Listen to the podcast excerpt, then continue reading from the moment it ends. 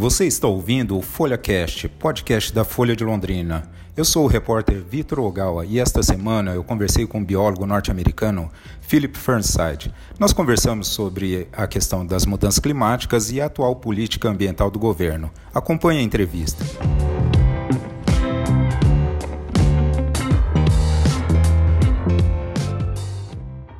A gente viu que o desmatamento tem sido um, uma das principais polêmicas né, desse, desse ano. Né? O que, que o senhor pode dizer sobre o assunto?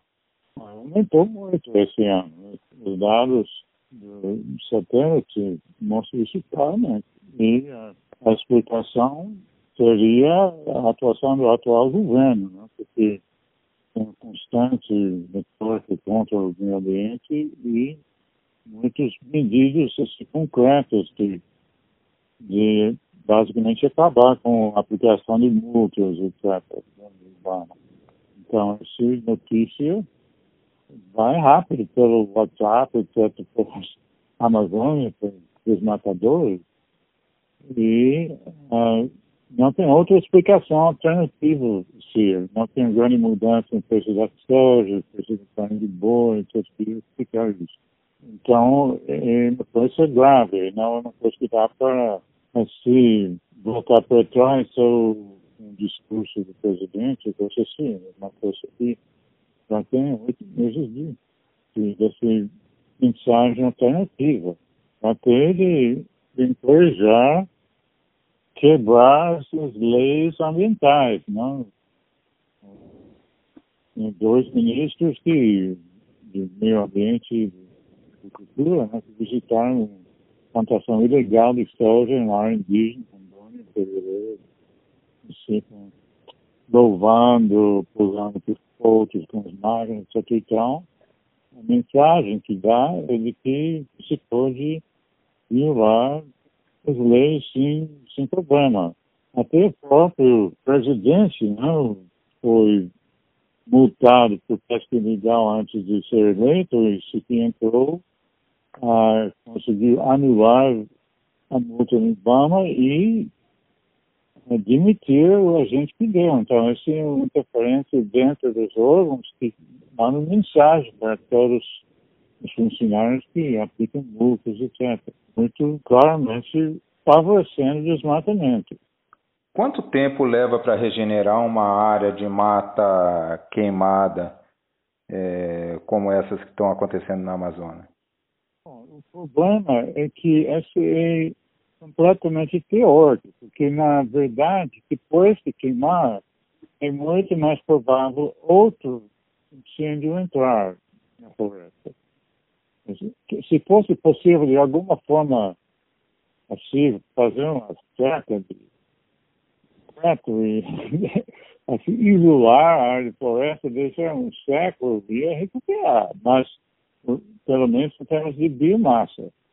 Mas é, é uma coisa que não acontece nunca na prática. Quando se tem um incêndio, isso na floresta, né? muitas das queimadas que estão acontecendo não é incêndio florestal, é outros tipos de queimada. Mas no incêndio florestal, ele mata árvores, não todas, não, mas algumas.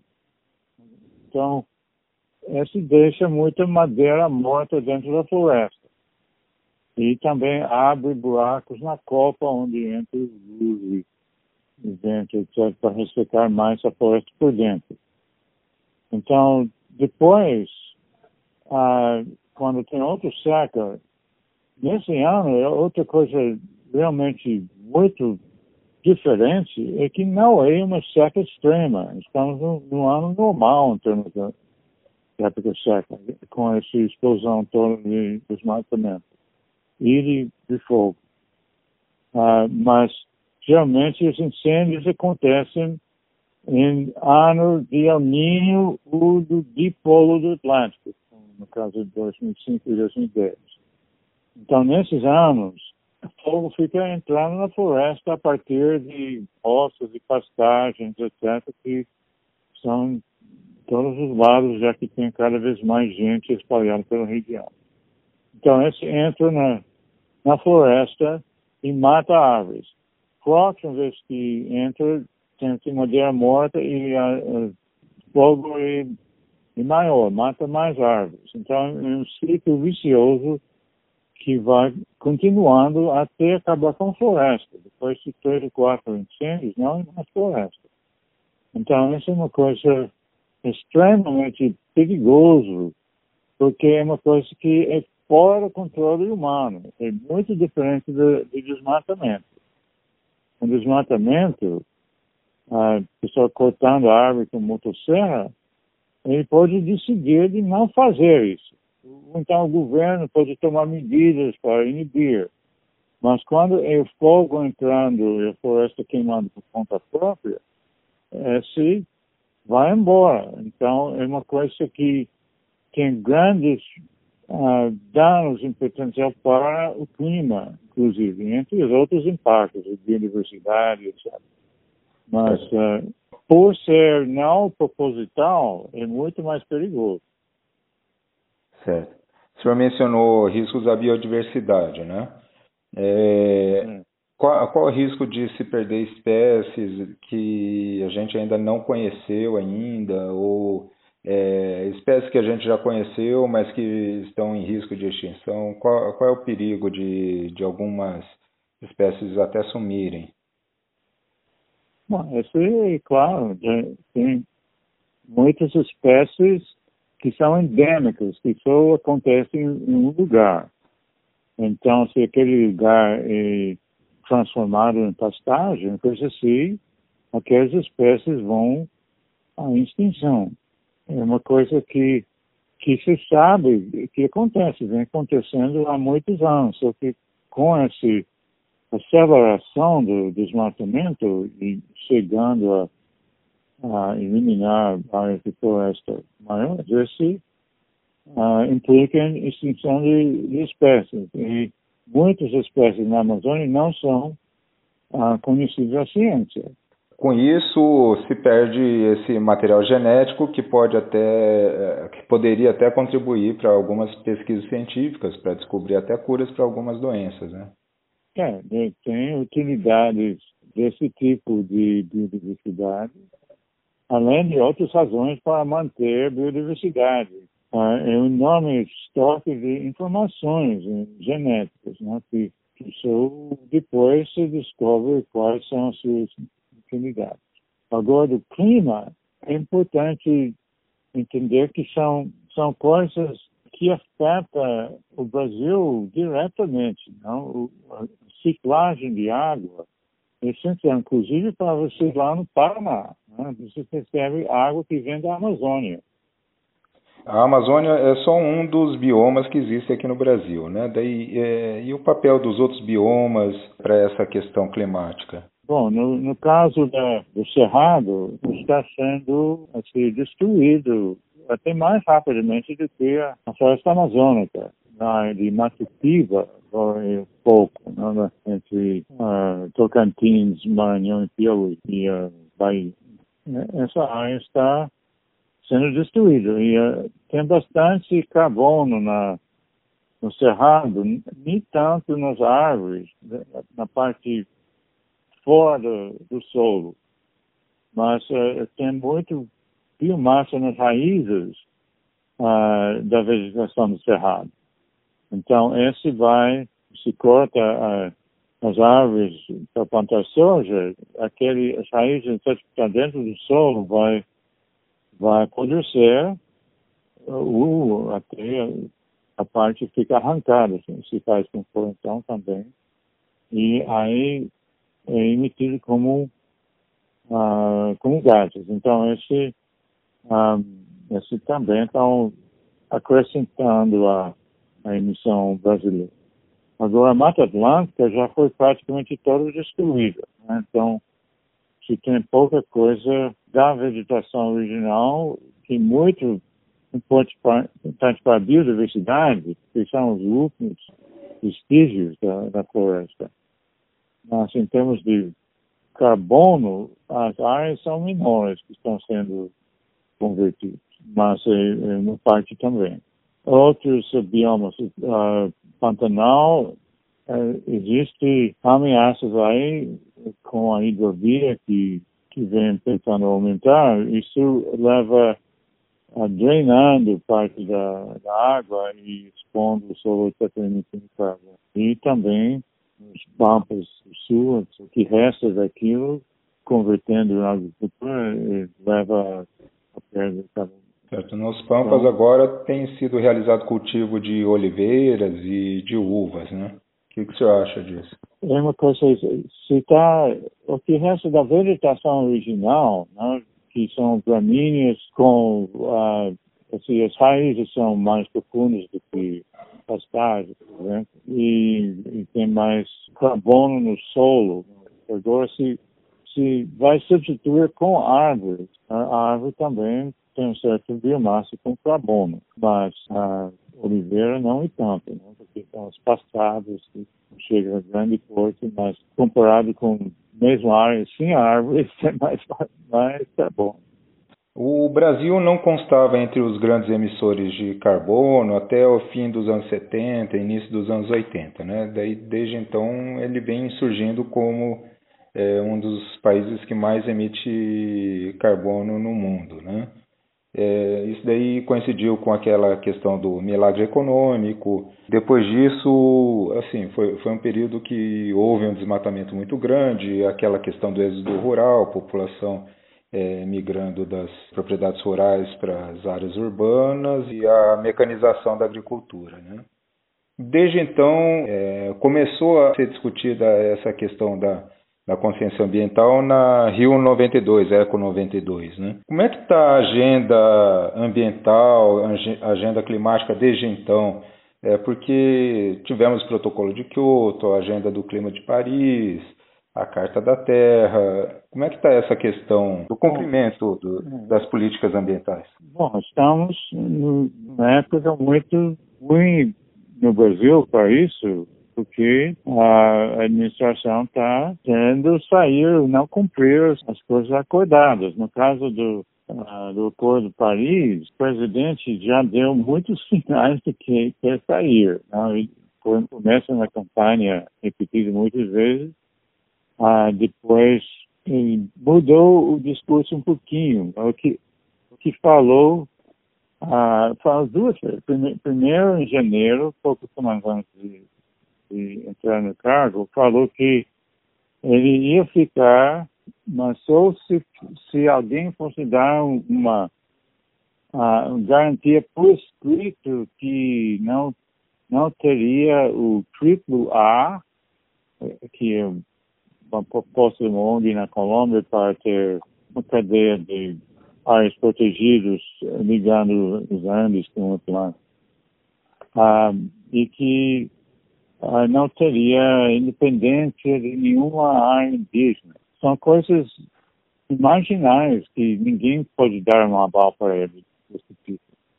Então, aí permanece a ameaça. Depois, em Davos, não, ele deu outra uh, declaração dizendo que ia ficar só por hora no Acordo de Paris uh, e que ele queria mudanças no acordo para ficar.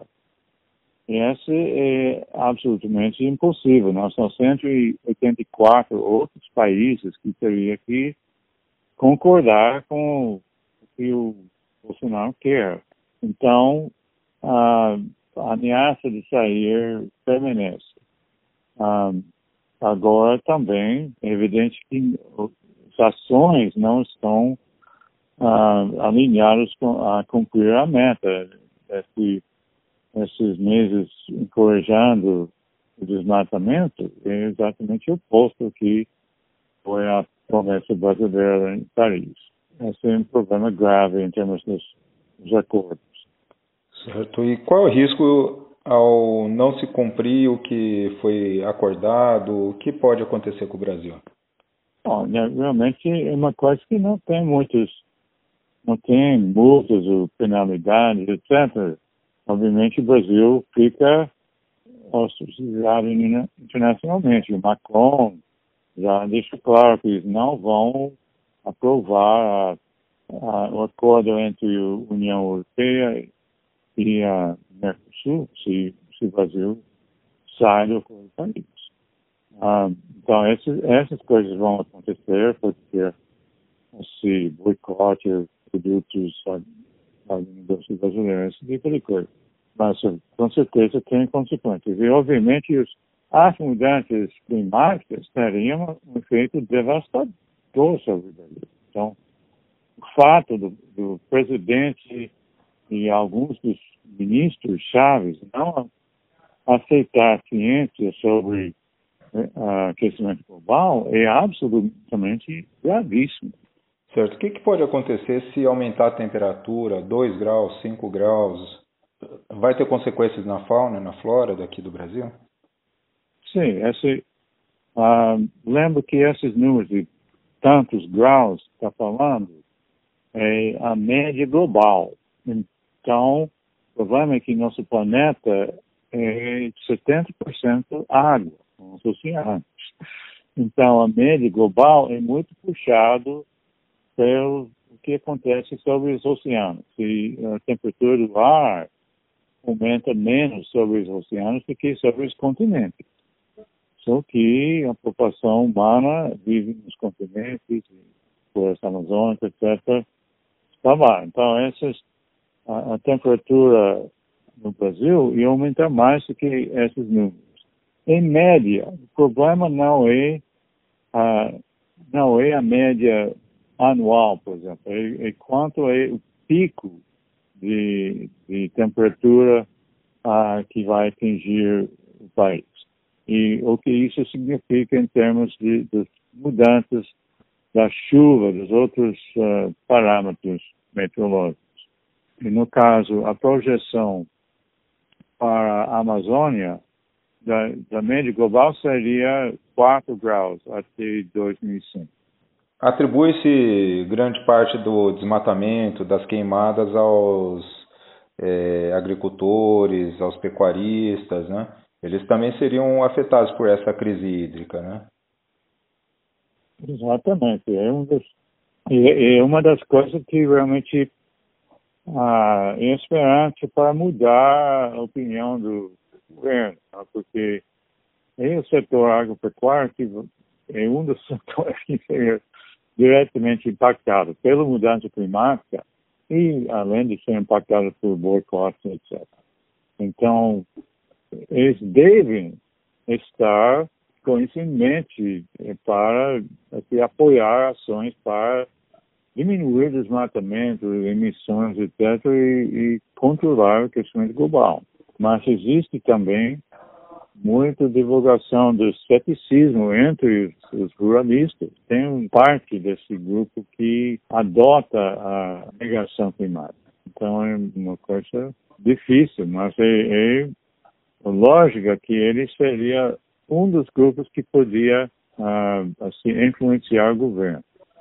Certo. Tem muita gente que fala que impedir esses agropecuaristas de avançar sobre a mata é impedir o progresso, impedir o desenvolvimento econômico. O que, que o senhor pode dizer a essas pessoas? Tem uma visão errada sobre o que é progresso, porque transformar a Amazônia em pastagem não é progresso. Isso gera muito pouco emprego aqui na região depois de cortar as árvores, né, número de empregados que precisa só para manter as cercas, cuidar do gado é absolutamente mínimo. Não é essa que sustenta a população da região. É uma coisa que não gera o que é considerado desenvolvimento, que leva à melhoria da, assim, da, da vida da, da população do local. Se o senhor fosse nomeado hoje ministro do Ambiente, qual seria a agenda que o senhor implantaria aqui no país? Bom, você tem que, que ter o licenciamento de obras, uma coisa que está sendo desmanchada, você tem que ter essa repressão do desmatamento, não só isso, mas sim, sem ter consequências, se leva a, a, a coisa sair de controle. Então é muito importante recompor essa parte que está sendo perdida. E o que mais o senhor pode pensar para a política ambiental do país? Bom, você também tem que criar esse mecanismo para compensar serviços ambientais. e tem que aumentar áreas protegidas, uma coisa que atualmente é, é paralisado e até é, sendo revertido, se diminuindo áreas que já existem. Como recuperar áreas degradadas? Bom, essa é importante, sobretudo em lugares como o Paraná. Aqui na Amazônia, não é a prioridade, porque é muito mais valor ambiental evitando ah, o desmatamento da floresta que aqui ainda existe. É mais barato por cada hectare do que recuperar uma área já degradada e o benefício é muito maior. Tem muito mais biodiversidade, carbono, reciclagem de água e tudo mais do que no hectare que vai uh, tentar regenerar. Quando chega a situação do Mata Atlântica, é, basicamente só resta a opção de restauração. Mas na Amazônia, a prioridade hoje é outra. Bom, é, tem mais alguma coisa que o senhor queira falar, que o senhor acha importante a gente destacar? Bom, eu acho importante as pessoas entenderem a, a importância de mudanças climáticas. Muita gente não entende de que uma coisa que Brasil ah, sofre. Eles têm ideia de que o Brasil esteja sendo enganado por de alguma coisa que contra os interesses do país ah, para manter a floresta e evitar a essas mudanças. Mas não é o caso. O Brasil seria o maior perdedor de longe em perder a floresta amazônica, inclusive através do impacto sobre clima, tanto na, na reciclagem de água, que conhece chuvas na Amazônia e também na parte centro-sul do Brasil, e ah, em termos do aquecimento global. Certo. Um dos argumentos que o governo atual diz é que a Europa já desmatou tudo, Estados Unidos também já teria desmatado e agora querem dar opinião sobre a política ambiental do Brasil. O que, que o senhor pode dizer sobre isso? Bom, esse é um argumento completamente falso. Não é verdade que ficam ricos por ter destruído floresta. Né? Se você vê os Estados Unidos, ah, lugares que foram desmatados, por exemplo, no norte do Michigan, do Minnesota, aquelas áreas ah, que eram florestas enormes, deve saber o mito do pau bunho, etc., que cortando as árvores enormes, aquelas realmente existiam. E hoje aqueles lugares são bolsões permanentes de pobreza, com a população vivendo assim, com programas de assistência do governo. Então. Agora, a ideia de que outros países por ter destruído coisas não tem o que eles fazem não tem validade, esse é falácio não importa o que quem está falando uh, faz. O que importa é a veracidade da informação. E como é que você compara o bioma brasileiro, a riqueza da, da vegetação, da flora, da fauna, com outros lugares que o senhor conheceu? Bom, isso aqui é floresta tropical, assim, de primeira, conheço de várias partes do mundo. Mas, certamente, em termos de tamanho, é de, de longe maior.